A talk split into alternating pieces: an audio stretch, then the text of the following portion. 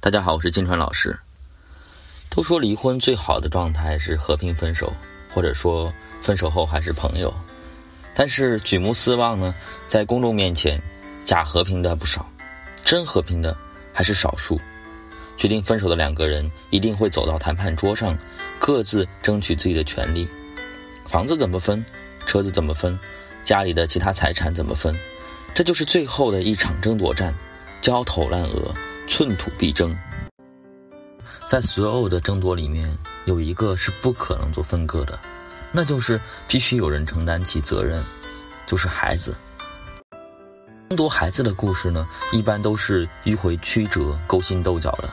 碰到双方都要或者是双方都不要的时候呢，剧情更会跌宕起伏。在大人的思路里面呢，孩子的归属取决于三个条件，第一个是大人的意愿，如果一方想要。另外一方不想要，那么这个问题很快就能解决。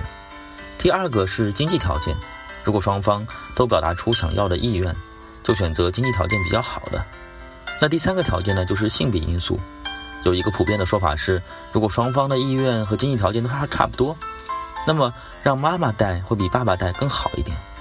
那么这三条是不是标准答案呢？我想我还可以再提供一些标准。我认为这三个要素呢，是取舍的一个非常重要的因素，那就是孩子的意愿。你们分来分去，其实只考虑了自己，却忽视了当事人的想法，这显然是一个不合理的事情。有人说孩子未成年呢，没有民事能力啊，但我想说的是，除了还不太会说话的婴儿，孩子同样有自己判断力和表达能力。没有民事能力，不代表说要剥夺他的判断能力吧。孩子并没有办法去决定什么经济条件、个人意愿，而这个问题都是大人去界定的。比如说经济条件，请问一个孩子他能要求什么样的经济条件呢？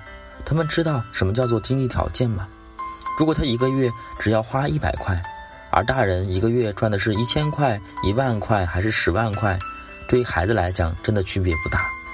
小孩子需要的就是一个关爱这么简单，所以他选择爸爸还是妈妈。其实就是选择谁最关心他，谁最爱他。所以在讨论这个话题的时候呢，我们需要补充另外一个重点，那就是不管大人用什么样的方式，用什么样的法律手段，他都不能解决孩子直觉上觉得谁对他比较好这件事情。所以说，无论经济条件还是个人意愿，你需要问孩子的选择谁，只要他会说话能表达，我们就需要尊重他的意愿。在实际的生活当中，我们发现不少人还会面临另外一个选择，那就是要不要告诉孩子父母离婚这件事情。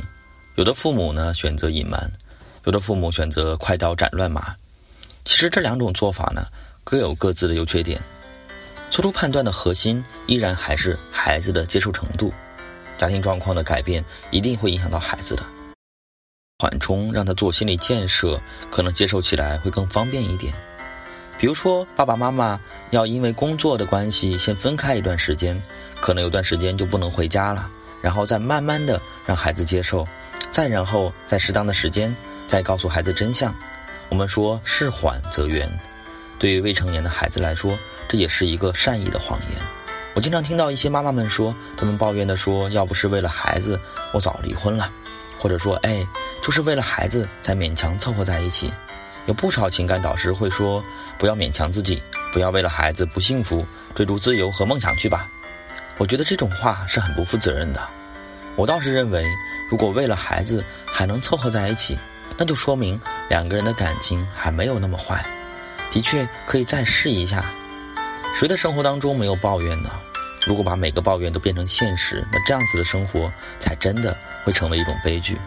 我相信很多人决定离婚呢，是因为即使为了孩子，也真的没有办法凑合在一起了，真的是叫做感情破裂。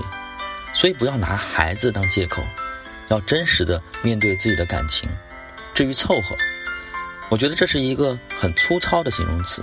如果你要追求自己的幸福，那就不要把孩子拖进来，把他看成负担。在我看来。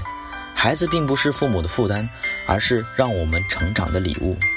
把孩子看成负担，把他当成争夺的筹码，获得勉强度日的借口，这才是对孩子最大的伤害。我是金川老师，如果你遇到了情感问题，可以加我微信：四九八九七七三幺二。如果你遇到了情感问题想解决的话，需要咨询，可以加我微信四九八九七七三幺二。今天的分享就到这里。